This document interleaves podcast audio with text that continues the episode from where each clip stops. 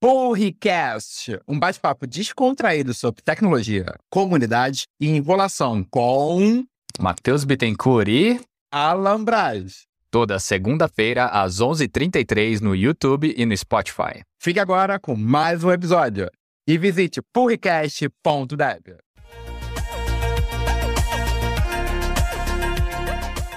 E um tema que eu lembro, deixa eu conversar, e vive todo dia aqui, quando a gente lida com times, em projetos, o que for, porque a bendita da documentação. Né? A gente sabe, a gente gosta de codar, de resolver problema, daquela coisa toda, mas aí chega, tem que resolver questão compliance, falta uma documentação, falta um negócio, alguém saiu, ferrou, para não falar outra palavra, ferrou porque perdeu histórico. Então, por essas e outras, a gente trouxe aqui ela, que realmente sabe do assunto, então, por favor, venha, Mari Morena. Oi, gente.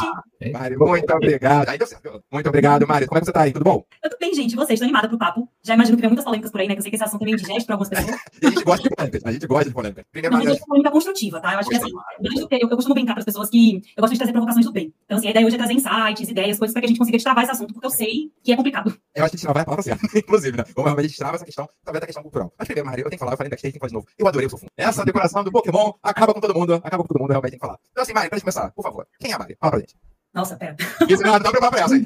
Ai, difícil, mas vamos lá. Mari, vamos lá, gente. Prazer, eu sou a Mari, né? Boa tarde, bom dia, boa noite, em qualquer hora que você está me vendo ou me escutando. É, eu sou technical writer, ou redatora técnica. Então, basicamente, meu papel é fazer documentação técnica nas empresas. É, comecei nessa área tem pouco mais de três anos. E passei aí pela ZUP, passei pela iFood, agora estou no Mercado Pago. E, e hoje, especificamente no Mercado Pago, eu tô como líder de projeto de uma squad que cuida justamente da documentação do Mercado Pago Developers, que é o nosso portal de documentação de API. E, além do meu trabalho CLT, eu também tenho uma atuação por fora. Eu sou criadora de conteúdo nas minhas redes sociais, faço aí algumas palestras, inclusive já estive no TDC. É, conheci o Mar na trilha de API quando eu palestrei, na última, numa das últimas edições que teve ano passado. E, e também sou professora, tenho dois cursos de tech writing, que são o Trilhando Sua Carreira em TW, que é focado para quem quer migrar para essa área, quer trabalhar com isso também, e o é, Decolando em TW da API documentação, que é focado em documentação de API. Então, quem tem vontade de aprender a documentar melhor a API, não só o Swagger, né? Então, além do Swagger, como é que eu monto um portal bacana, o que eu tenho que levar em conta na hora de documentar APIs como um todo. Então, é isso. Essa é a Mari. Resumidamente. E olha, eu já comecei, né? Você falou assim, eu já achando que tava tirando onda com o Swagger. Então, assim, realmente, Mário, eu acho que é um tema. A gente falou né, realmente da polêmica, mas a gente usa a polêmica pra chamar atenção, que é um assunto importante. A gente brinca aqui, mas a gente sabe que é importante. Então, eu lembro, eu assisti essa palestra, eu tava, era coordenador da trilha quando eu vi essa submissão, eu falei assim, tem que, eu falei, tem que colocar essa porque é aquele calcanhar de Aquiles. Quem sabe? E ninguém quer falar, né? Tipo, abrir a caixa de Pandora pra resolver os problemas. Mas a gente precisa. Acho que até a parte da senioridade vem da gente realmente falar sobre isso. Então, assim, Você é vamos formado,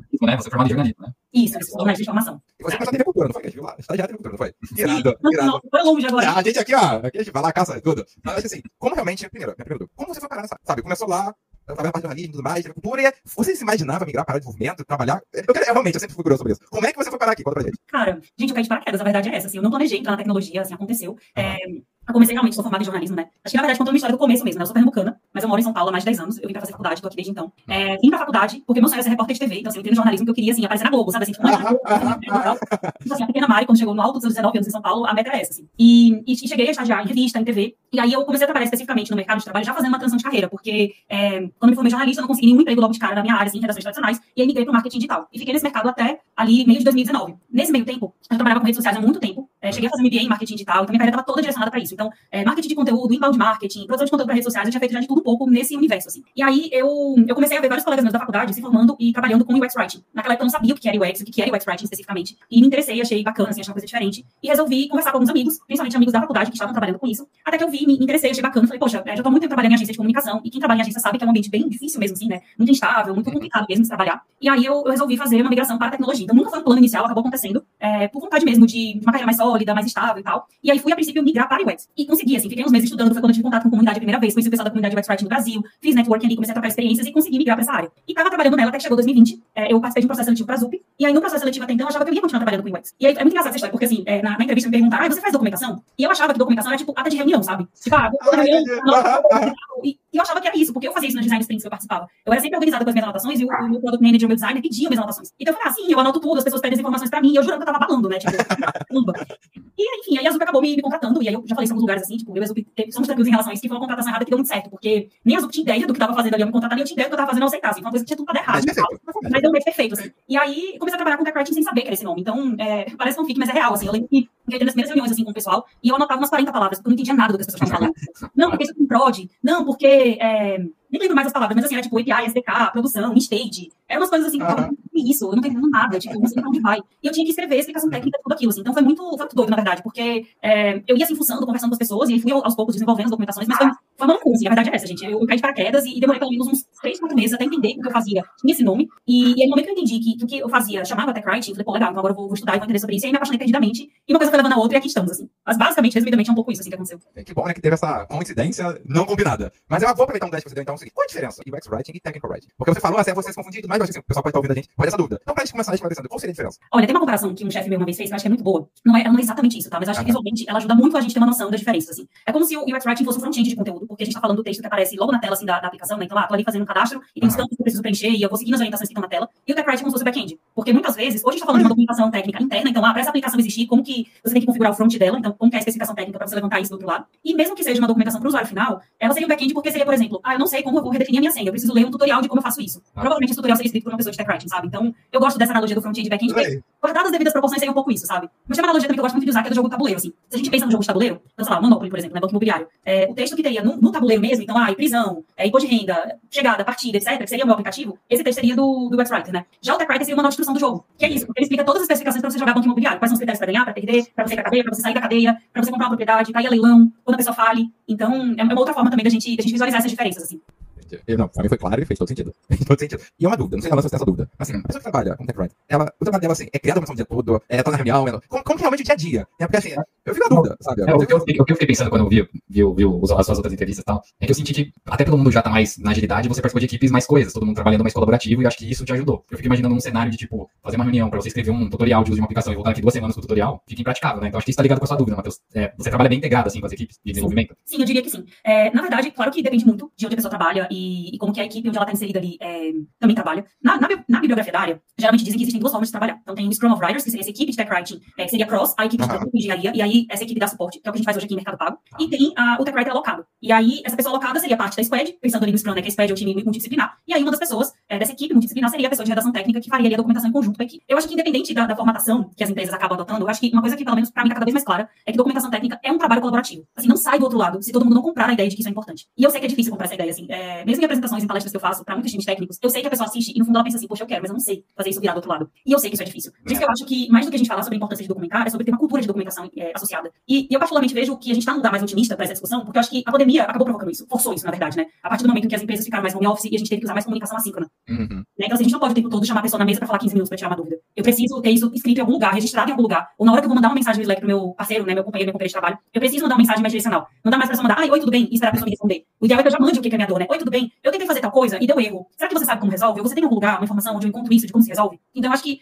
tudo culturalmente falando, que as empresas de tecnologia começaram a aderir por causa da pandemia, né, que a pandemia acelerou essa, essa evolução, eu acho que no final do dia tem incentivado muito esse debate. Parece uma coisa não relacionada, mas no fundo é. Porque a gente tá falando sobre gestão do conhecimento. A gente tá falando sobre o tempo todo, estamos gerando artefato todos os dias, o dia todo. É aquela feature que precisa ser melhorada, é aquela feature que precisa ser porque uma nova tem que ser substituída, tem que ser publicada. Isso a gente faz o tempo inteiro. Mas muitas vezes a gente esquece de que o nosso usuário, a pessoa que consome aquele artefato que a gente tá gerando, ela não tá acompanhando as coisas na mesma velocidade que a gente. Então, Verdade. documentar as coisas é sobre garantir que as pessoas adotem os nossos produtos mais facilmente. E a nível interno é também garantir que o time acompanhe isso também. Porque a gente sabe que a rotatividade nas empresas de tecnologia é alta. Né? Não, tô nem me referindo a, a só saída de pessoas, mas as pessoas trocam Uhum. também emprego muito rápido. Sim. Então, garantir essa cultura de documentação é também sobre garantir essa coesão no trabalho. Né? Então, e eu nem tô falando só sobre documentação de produto, tô falando sobre RFCs às vezes, sobre ADRs. Então, ah, e a sua decisão de engenharia, você lembrou de anotar? É, isso daqui a cinco meses, você não volte a ter essa discussão de novo, sabe? Uhum. Tipo, você discutiu sobre um framework cinco meses atrás, só que você não documentou essa ADR. Aí você chega lá na frente, uma pessoa nova entra, aí traz esse assunto, aí lá vem vocês fazer uma nova reunião pra falar de uma coisa que já tinha sido resolvida lá atrás. Já foi resolvida lá atrás, é. É, porque você deu os dois exemplos de, da, da documentação do front-end e da documentação de uso ou de desenvolvimento, mas esses artefatos de desenvolvimento internos que a gente acaba, normalmente até o que o Matheus falou no começo, pela dinâmica, acaba sendo um arquiteto um líder técnico que acaba sendo responsável pe- pela documentação, vamos dizer assim, interna do projeto. Mas aí, indiretamente, ou naturalmente, acaba sendo responsável por essa parte externa, mas é de uso, né? Não é de interface. E eu acho que a, os conceitos da agilidade vieram dos dois lados. Primeiro, integrou os times, então acho que isso que você está descrevendo, eu acho que acontece muito nessa troca, então você acaba sendo meio que uma mentora indireta dos desenvolvedores para documentar melhor, tanto essa documentação interna quanto externa. Mas, por outro lado, também veio aquela questão de, tipo, é, código em funcionamento em detrimento de documentação abrangente, vamos citar aí, parafraseando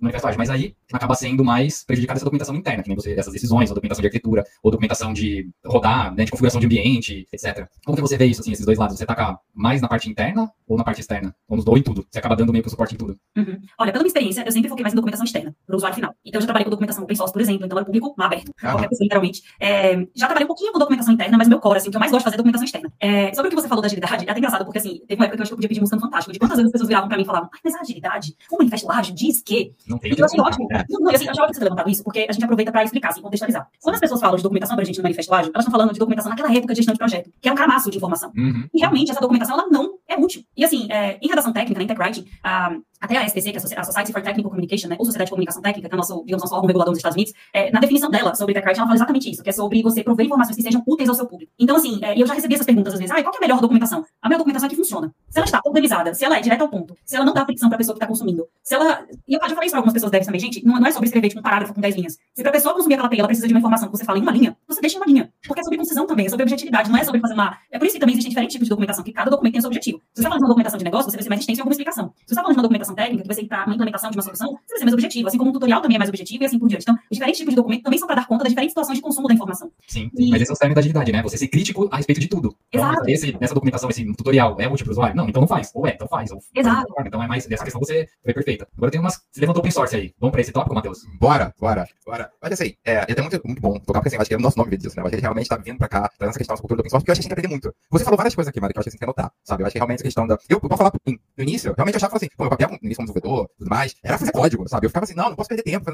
Hoje eu vejo que assim, desde o estagiário fazendo trabalho, tem que- realmente faz diferença, você já entende essa, essa cultura desde o início, sabe? Porque eu acho que acaba sendo enraizado, né? Que a gente fala assim, vamos fazer, vamos pegar alguma coisa, vamos botar em produção, vamos fazer as coisas todas, e várias situações, repetidamente. Seja alguém saiu da empresa, seja perdeu o código, seja não tem documentação pra refazer porque perdeu um comigo errado, a gente perde. E hoje, talvez, agora na minha posição, eu tô na Lídia, eu vejo assim, realmente faz diferença. Faz diferença, mas tá gerando vários projetos. E realmente olha, talvez eu imagine o caminho da senioridade. Né? Eu acho que isso é muito importante. E aí a questão do open source, acho que a gente já conversou aqui, não sei qual ordem vai ser, mas a gente falou, gente falou com o presidente da Red Hat, o Gilson, inclusive, Gilson, muito obrigado por ouvindo a gente aí. E realmente a gente ouve e entende que assim, a Red Hat inspira, a gente, deve- a gente tem que aprender, sabe, com a comunidade open source, porque ela funciona há muitos anos, e justamente essa questão, na comunicação assíncrona, ela foca no que realmente tem que ser feito, a questão dos vídeos. E é uma questão, acho que eu vou bater nessa tecla de novo porque eu adorei a questão cultural. Um exemplo bom que você deu essa questão do 8 bem. Eu achava que era indelicado, eu como brasileiro, mas talvez voltar aqui com carioca, assim, não mandar um 8 bem, esperar a resposta, sabe? Mas a gente fica esperando muito. Realmente eu vou esperar. A pessoa fala, eu mandar um oi, a pessoa responder, até mandar dúvida, a pessoa responder, a gente não tem esse tempo, sabe? Eu acho que realmente é indelicado. Então, assim, como a gente trabalha, como realmente, vamos explorar esse tempo que você trabalha com open source. O que você aprender, sabe? Dessa cultura open source que você usou no seu dia a dia e que realmente deva trazer pra cá, sabe? Essa comunicação assíncrona, focar no que tem que ser feito, entender a importância, e eu acho que a gente bate isso aqui várias vezes. Em várias entrevistas já fiz aqui, ó, papos, todo mundo fala, seja no CTO, no presidente, seja no dev, o que for. A importância de entender que a gente tá aqui, usa tecnologia para resolver problemas. E eu acho que, volta que você falou, é um problema. Então, assim, como a gente documenta, é, cria essa cultura, sabe? De entender o open source e trazer pra cá. O que você pode compartilhar com a gente? Conta aí, por favor.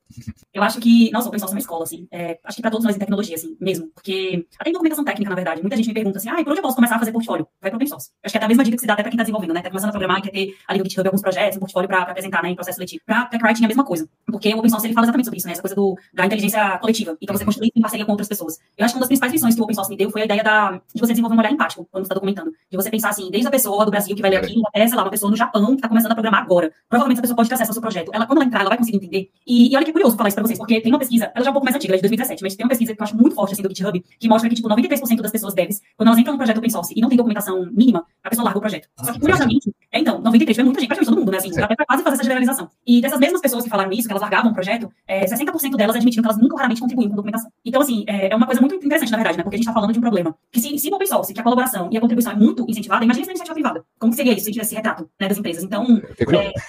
Não é, eu só ia fazer essa pesquisa, na verdade. Se alguma instituição quiser fazer isso, eu agradeço, porque eu acho que a gente tem um retrato muito, muito interessante sobre como a gente tem dificuldade de, de orquestrar tudo aquilo que a gente vai gerando de informação mesmo, né? Não só organizar os nossos repositórios, mas as documentações ligadas a ele. A gente tá falando de algo bem maior, na verdade, né? Sim, sim. Mas Porque a, sobre. gente, a gente acha que fazer um, um projeto open source, se você botar o código no GitHub, ele vai viver sozinho, né? E aí eu queria fazer o gancho. Ou com o README. Ah, já tem o README, já tá documentado.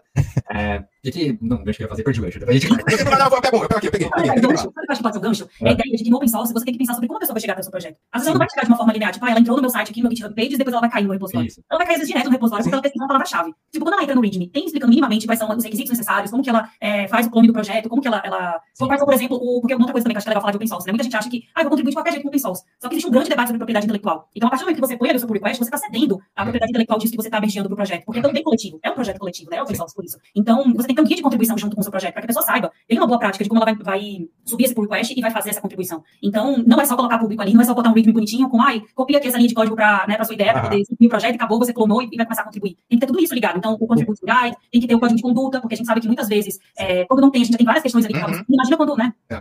Quando tem, às vezes acontece, você não tem, é pior ainda. Pode acontecer outras questões ali. Então, é, é uma baita escola. Principalmente essa coisa de governança de dados, governança de propriedade intelectual, de compartilhar conhecimento. No caso de documentação, sobre você ter esse olhar de qualquer pessoa do mundo pode estar é, acessando meu conteúdo conteúdo? Será que ele realmente está acessível? Então, como é que eu escrevo de uma maneira que, assim, eu literalmente tire todo o contexto que eu já sei e eu passe isso para o conteúdo de uma maneira que fique claro para quem não sabe nada disso. Porque é isso, a pessoa vai acessar aquela informação, tipo, zero, crua. Ela não sabe absolutamente nada do seu projeto, ela não sabe nem de onde veio esse projeto, de que país, de que empresa, enfim. Então, é, eu acho que foi a maior escola de documentação que eu tive foi esse olhar, sabe? O gancho que eu ia fazer tá aqui, porque open source ele não é sobre código, é sobre comunidade. Não tem como você construir a comunidade sem você ter informação clara e toda disponível do jeito que você está falando, porque é justamente isso, você não sabe quem vai ser. Exato. Não tem como a pessoa te chamar ali e trocar uma mensagem com. Então, acho que Eu essa vou é a pegar parte outro gancho aqui. Você. Eu já peguei, já queimei, já queimei meu fósforo aqui. Não, mas assim, você falou sobre documentação, eu fico pensando assim, ter, é um ótimo início pra quem quer começar um projeto source, talvez uma isca de documentação. Traduzir para português, talvez não tem inglês, sabe? Então, assim, muitos não reconhecem o valor realmente do primeiro start. Sabe? Quem fala aquele first commit. Então, assim, se inclusive atualizar a documentação botar um documento que não tenha. Eu vou aproveitar o gancho, falar mais que você vai ter de comunidade, eu fico pensando assim, é, hoje se fala muito sobre realmente as comunidades das empresas, né? Então, assim, todas as empresas criam a própria comunidade, você falou, né? Realmente cria, para a gerência do desenvolvimento dos devs em si, realmente tem que gerar uma comunidade. Criar, realmente, é, trabalhar com as pessoas, e crítico é o jeito que a gente comunica, como a gente comunica, e realmente usar, criar esse conteúdo. Eu acho que eu adorei que você falou, assim, a gente associar, talvez, esse fantasma, admito, desculpa, mas é verdade, esse fantasma que fica na documentação, né? Que a gente com trauma, né? A gente já sabe da faculdade com trauma, nem da faculdade com E associar que, assim, é gestão de conhecimento. Eu adorei que você falou. Sabe? Porque realmente, assim, já aconteceu várias vezes isso. É só você comentar do framework, eu posso aqui listar quantas vezes já a gente perdeu porque alguém decidiu alguma coisa e que brainstormar de novo, procurar, fazer um discovery, por que que ela não foi formada. Então, assim, perde muito tempo. Tem trabalho Então, demais. Muito, Nossa, muito. Talvez seja trabalho de código, né? Falar, É, exato, não, exato. Não tanto de trabalho que você vai ter pra ir atrás, E ainda mais esse ano que a gente tá focando tanto, tá focando em produtividade, por todos os motivos. Então, acho que assim, é muito crítico. Então, acho que assim, como você vê essa questão da gestão do conhecimento pra gerir uma comunidade? Porque, no fundo, toda empresa quer uma comunidade, ela pode ter uma comunidade externa, mas acho que hoje a empresa está começando a enxergar, e a gente falou com várias pessoas realmente confirmaram, que realmente elas têm uma comunidade técnica dentro da empresa. Então, qual a importância, talvez, a relevância de ter essa cultura forte e realmente focar em criação de conhecimento com a com documentação pra gestar uma comunidade? O que você acha? Eu acho que é fundamental, na verdade, porque é, a gente está falando sobre pessoas que estão ali reunidas por um motivo em comum. Seja porque elas gostam de uma tecnologia, e eu acho que muitas empresas têm, inclusive, criado comunidades ao redor de tecnologias. Então, aí tem a comunidade Java, Python, Kotlin, etc. Às vezes é por, por forma de programação, então, ah, tem desenvolvedores mobile, web, etc. Tem diferentes interesses, mas assim, geralmente é um interesse em comum que faz com que um grupo de pessoas se torne uma comunidade. né? Acho que começa daí a, a questão. E uma vez que essas pessoas se reúnem em torno de um assunto em comum porque é do interesse delas, a gente precisa fomentar o compartilhamento de conhecimento, geralmente através de conteúdo. Então, eu acho que você fazer essa gestão do conhecimento nas empresas é fundamental, porque a gente está falando sobre, olha o tanto de coisa relevante e interessante que pode vir. De inspiração, por exemplo, para. Isso acontece muito em comunidade, né? Uma pessoa faz uma apresentação sobre um desafio que ela teve, como ela resolveu esse desafio. E ela compartilha com mais pessoas que também podem ter o mesmo desafio e podem se beneficiar disso. Então, eu acho que, não à toa, a gente tem muitos community managers surgindo nas empresas, né? Não só para a comunidade externa, mas comunidade interna. Uhum. Então, como que pode se engajar essas comunidades ali de dentro para que elas não só criem conhecimento, criem conteúdo, mas também elas espalhem boas práticas, etc., entre outras pessoas ali dentro, né? Então, eu vejo como uma peça fundamental, na verdade, que é quase como o, o tronco que sustenta essa árvore, sabe? As pessoas da comunidade vão colocando ali as sementes, mas quem vai fazer esses galhos crescerem e tal é essa gestão mesmo. Se- Seja ter pessoas que, que são responsáveis, como se fosse um chapter lead, por exemplo, né? Que é a gestão do chapter dessa comunidade, e essa pessoa cria, sei lá, um drive, ou cria um repositório e vai guardando isso, seja as próprias pessoas mesmo que dentro da comunidade vão criando e vão, vão armazenando isso e vão ajudando a, a isso espalhar adiante, né? Eu tenho mais vivência com comunidade externa, mas pensando em comunidade interna, acho que o caminho seria esse mesmo, assim, ter ter esse olhar de, em vez de ser só um grupo que ah, se encontra esporadicamente a cada 15 dias e discute coisas, mas como podem interações mais frequentes, então, ah, lá, todo mês vai ter um webinar de tal coisa. Então já vamos criar aqui um documento com pautas para poder a gente pensar em temas. Ou então surgiu uma, uma pauta quente porque na discussão no Slack surgiu esse assunto. Pô, então vamos transformar isso numa mesa redonda, vamos transformar isso nisso. Então acho que ter esse olhar, sabe? De como aproveitar essas oportunidades que estão surgindo para não só criar informação, criar conhecimento, mas também engajar o relacionamento entre aquelas pessoas. Porque a gente sabe que comunidade dentro das empresas é uma ideia maravilhosa. Mas a manutenção dela é muito desafiadora, porque a gente está falando de dia a dia de trabalho. Quantos de nós aqui, a gente, ah, toma uma iniciativa legal dentro da empresa, mas ela não foi adiante porque, putz, aquele, aquele quarter foi muito desafiador no trabalho, Aham. puxa para resolver tanto bug, tanta issue, e, e a gente sabe, né, tipo, o que mais acontece é o backlog crescer, né? Nunca é- Aqui, você deu, você, você deu outro gancho. Tem um assunto polêmico que a gente já vai falar. Calma, vai, vai. Agora, uma coisa interessante como você não veio da computação, e você já falou do GitHub que você teve que aprender, que outras ferramentas você teve que aprender para entrar nesse mundo e quais você usa hoje em dia para gerar documentação, para manter e para facilitar isso também, porque criar é fácil, é como código. É fácil a gente criar. Quero ver manter, fazer manutenção. Atualizado, né? Isso é. Manter atualizado e manter todos os artefatos em volta atualizados, junto inclusive a documentação. É verdade. Então, ferramentas. É, eu tive que aprender, mais do que a sopa de letrinhas né, da tecnologia, então entender, por exemplo, o mínimo do que era um algoritmo, uma lógica de programação, o que era uma API, como que ela funcionava, é, o que é um SaaS, enfim, entender essas nomenclaturas e modelos de negócio assim, em tecnologia, né? É, eu tive que aprender o GitHub, então aprender a escrever Markdown, entender o que é Git, versionamento, o próprio GitHub. Eu usei um pouquinho de GitLab, mas sempre usei mais GitHub. É, e também mexer numa ideia, né? Eu uso Visual Studio Code, então olhar pra aquela tela preta ali, entender como é que faz os comandos, como é que manda, enfim. Pode pôr pôr tema branco também, pode pôr tema branco. Eu usei esse lado, eu fui pro lado dev da força, eu usei Ah, o é pro lado da da força, né?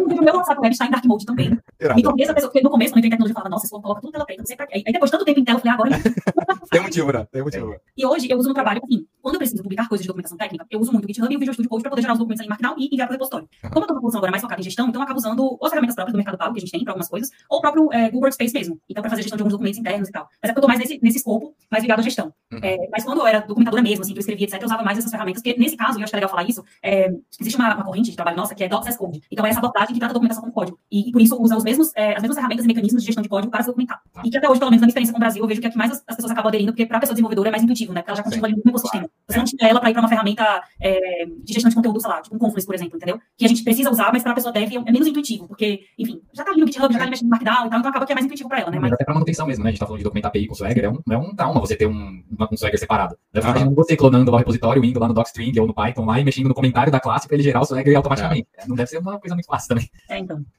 Entendi ela, eu entendi essa essa ali. Falando sobre a ferramenta, a gente quer perguntar porque a gente tá perguntando todo mundo. Hum. A gente tá nessa questão aí, né? Todo mundo fala o quanto isso impacta. Você já sabe o que eu vou falar, né? Então, assim, ó, já, nem já sei, já sei, quando você levantou essa processo, você levantou essa aqui. A gente realmente fala muito sobre isso, a gente já viu visões completamente diferentes aqui. E é essa que eu tô adorando, isso eu tô adorando, que é realmente cada um pensando de uma forma diferente. A gente tá vendo como. E agora, não acho que quando sair daqui vai ser um pouco depois, mas acabou de ter uma notícia que já estão vários bilionários pensando na indústria regulamentar, porque a Itália aqui querendo bloquear, então assim, tá uma questão louca, essa questão do ChatGPT. Como é que você vê isso? Essa questão talvez teria gerado operação, você acredita? Como, como eu trabalho, porque assim, eu ainda sou da, daqueles que acho que dá pra usar, mas tem que saber fazer a pergunta certa. Então, assim, o que você acredita sobre essa questão do ChatGPT? Realmente, a gente tá perguntando pra cada uma das visões, né? Cada um dos temas, como realmente ele impacta a questão do dia a dia, eu acho que ajuda, impacta. O que você, qual é a sua visão, Mário? Você que é especialista nessa área? Eu acho que é uma. Acho que é uma discussão muito longa. E acho que não temos uma resposta final. É, eu já vi de tudo também. Já vi gente falando que, ah, então não vai precisar mais de, de profissionais de escrita, porque o chat GPT vai roubar o cenário, ou então não, ele vai ser um aliado. É, eu tenho uma visão mais otimista de querer um aliado. Porque eu acho que assim, já fizeram essa pergunta pra ele, na verdade. Né? Já perguntaram, ah, você substitui technical writers, ou então você vai fazer o papel de technical writers e tal. E a própria inteligência artificial falou que ela não vai substituir. Porque ela tá ali pra ajudar em, em trabalhos mais manuais, mais Uhum. demorados, de, por exemplo, compilar informação, trazer conteúdo prévio. Mas que ela não é uma não é humana. E, portanto, ela não vai dar conta de algumas coisas que nós, enquanto profissionais de escrita, que se debruçam sobre temas como experiência do usuário,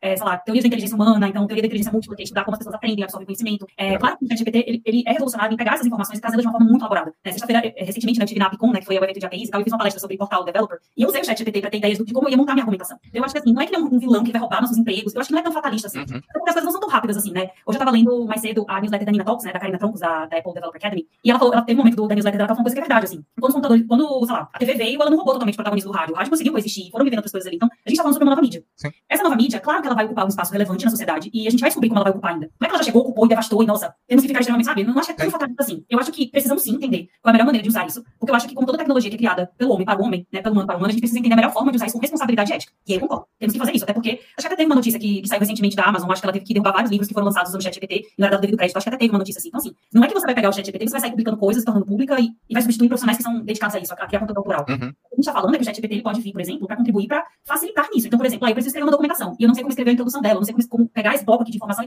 E o ChatGPT pode trazer alternativas. Então, ele vai ajudar na construção disso, mas ele não vai pegar o papel da pessoa que faz isso. Eu, pelo menos, não, não tenho visto dessa forma. assim. Eu acho que a gente ainda não, não tem como prever também o que vai acontecer. Exato. Eu entendo que é importante a regulação acontecer dessa tecnologia, assim como surgiu a regulação para outras mídias, porque a gente também tá- precisa pensar sobre como isso vai ser usado e da melhor forma possível. Quando eu falo melhor forma, É, é essa a discussão, né? é, responsabilidade, né, e seus devidos limites que precisam ser também colocados. Senão a gente entra numa seara que nem aconteceu das imagens aí, né, do, do Papa, que foram distorcidas e etc. Então, assim, a gente tem que ter parcimônia na hora de usar isso. É, já diria o tio Ben, né, grandes poderes e grandes responsabilidades. Acho que é isso. A gente tem que sobre o que a gente está usando. É, então, acho que é isso, assim, sabe? Como, como profissional de escrita, eu não vejo que o ChatGPT vai ser necessariamente a ferramenta que vai aniquilar a carreira. Porque escrita existe desde que o mundo é mundo, assim. A, a nossa forma de sobreviver enquanto ser humano é se comunicar. Isso é humano. Né? Isso é da natureza humana. A gente se comunica via oral, via escrita, porque é a nossa forma de sobrevivência. Se a gente sabe que aconteceu lá no passado, é porque tinha os pergaminhos, tinha a leitura rupestre, sabe assim, tipo, então a gente faz uma coisa que é essencialmente humana. Passar o conhecimento, eu estava falando. E passar o conhecimento perfeito. Então, assim, é, não acho que vai acabar, não é aquela coisa assim, sabe? Não, não vejo desse olhar, com esse olhar tão fatalista. Mas vai se transformar. E aí, acima de tudo, é, a gente precisa descobrir como é a melhor forma de usar isso no nosso dia a dia como nosso aliado. E do nosso lado, enquanto profissional de escrita, também fica o desafio de como a gente se, se recicla diante dessas novas tecnologias. Porque não vai ser só sobre usar as ferramentas, mas como usá-las da forma mais estratégica. Porque você falar, o ChatGPT é ótimo, mas tem que saber fazer a pergunta certa. E fazer boas perguntas é difícil. Tem que, tem que saber interpretar a resposta. E aí eu acho É. que é um grande novo mercado, Mari, porque interpretação de texto, vamos concordar, não é o forte da nossa educação do modo Exato. geral.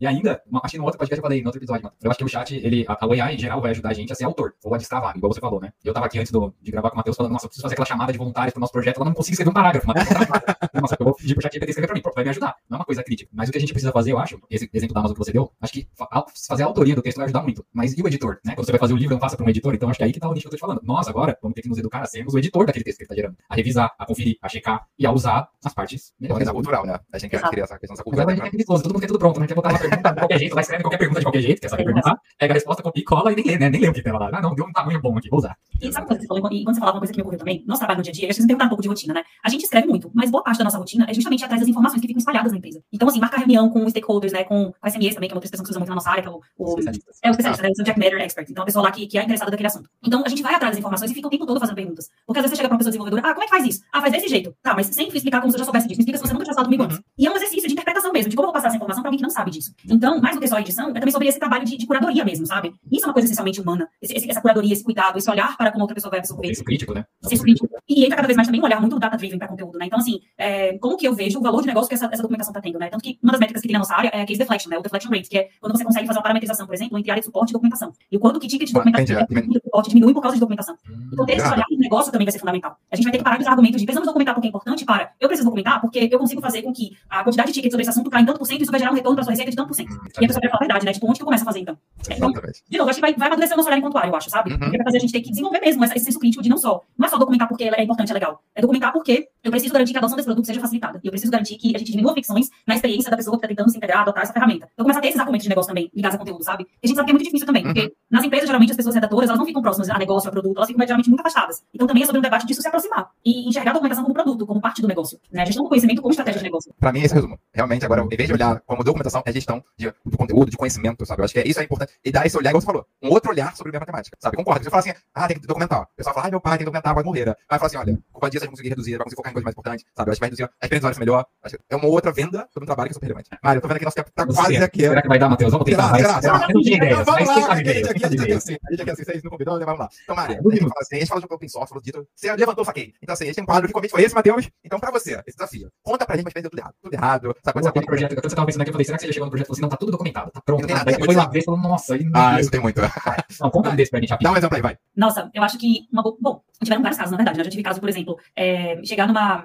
Ah, já sei, tem uma boa história. Não foi exatamente um- uma coisa que deu muito errado, mas foi um dia que eu percebi o porquê que deve ser tanto trava com, com documentação. Foi um dia que eu tive que. Eu tive que revisar um, um Era uma documentação de uma CLI. Então, o dev tinha feito lá os textos da CLI que retornavam quando você rodava alguns comandos. E era um texto em inglês bem técnico. Só que o texto estava muito confuso. Então, quando a pessoa rodava lá, nem lembro mais qual o comando, mas dava lá o retorno, essa mensagem de retorno estava muito confusa. A pessoa não sabia o que fazer na sequência. E ele me pediu para ajudar a revisar esse texto. E eu comecei a fazer perguntas para ele, para entender o que ele queria transmitir com aquela mensagem, pra gente trabalhar aquele conteúdo de, sei lá, quatro, cinco linhas, de uma maneira que ficasse clara pra pessoa que fosse rodar aquela CLI. E ele rodou uma vez, né, ele revisou uma vez e me passou, eu falei, não, peraí, não, não tá claro. Aí foi de novo, não, não tá claro. Aí eu acho que na quarta vez, que tipo, eu já tinha mexido no texto junto com ele, não tava claro, ele falou assim, Mário, manda pra mim, eu não sirvo, eu sou uma pessoa técnica, é, eu não sei mexer com isso. E ele entrou num, num canal, assim, num loop de negação enorme. E aí eu falei, não, você sabe, foi você que desenvolveu o comando. Você é melhor do que ninguém sabe como é que ele funciona, pra que ele serve, o que ele deveria retornar. Você talvez esteja com dificuldade de comunicar isso. Mas eu estou aqui pra lhe ajudar a comunicar isso. Meu papel é esse. É você me falar tecnicamente o que é isso, eu vou te ajudar a traduzir isso pra uma pessoa que não sabe. Eu vou fazer essa, esse filtro com você, eu vou lhe ajudar nisso. E aí ele falou, não, porque pra mim é muito difícil, eu não sei me comunicar. Aí ele entrou no loop, assim, ele começou a perguntar que ele não submetia palestra por causa disso, porque ele tinha essa trava. Você, é indireta das pessoas, eu né?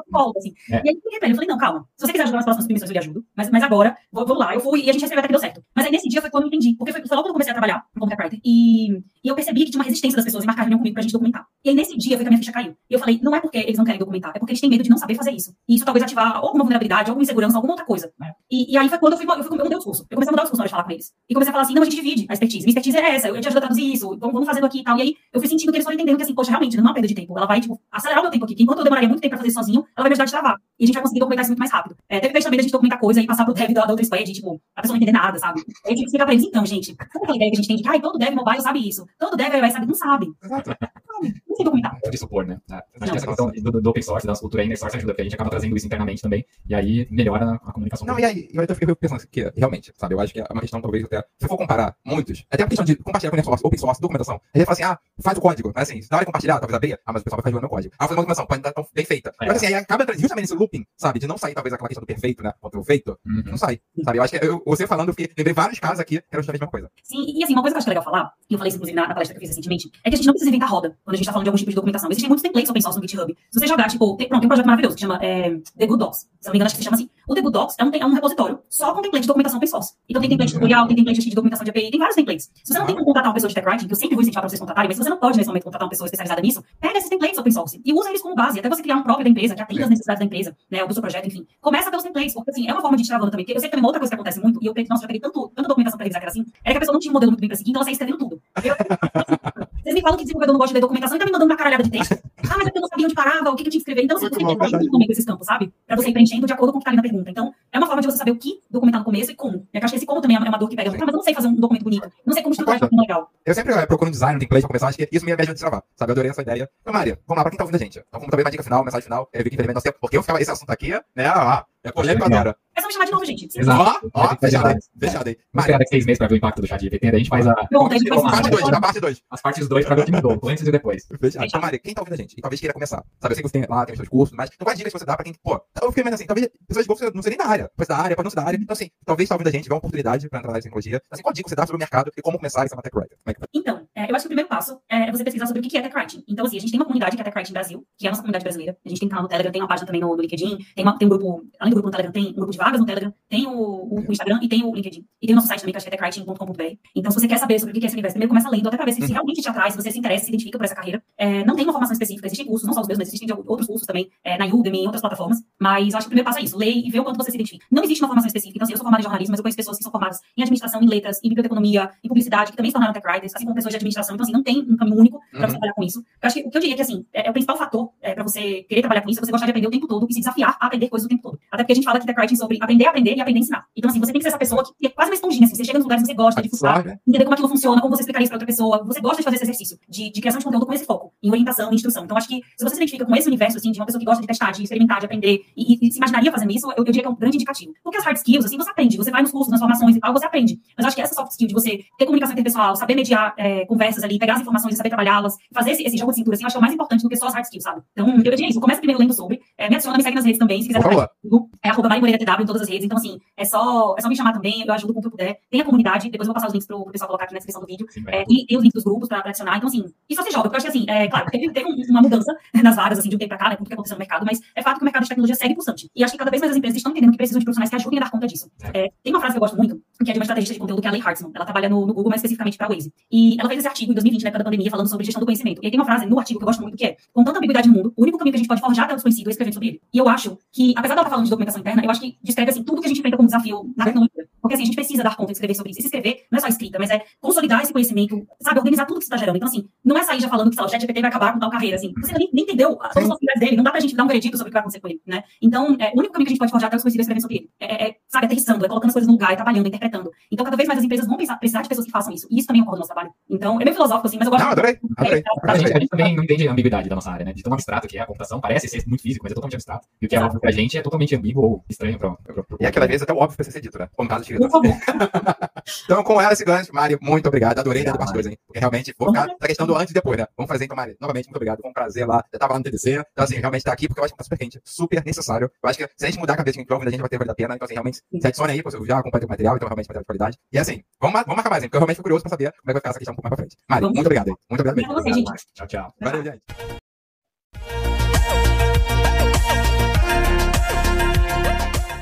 Chegamos ao fim deste episódio. Acesse pullrequest.dev para mais vídeos, nossas redes sociais E o nosso quadro Que Commit Foi Esse? Além deste episódio na íntegra.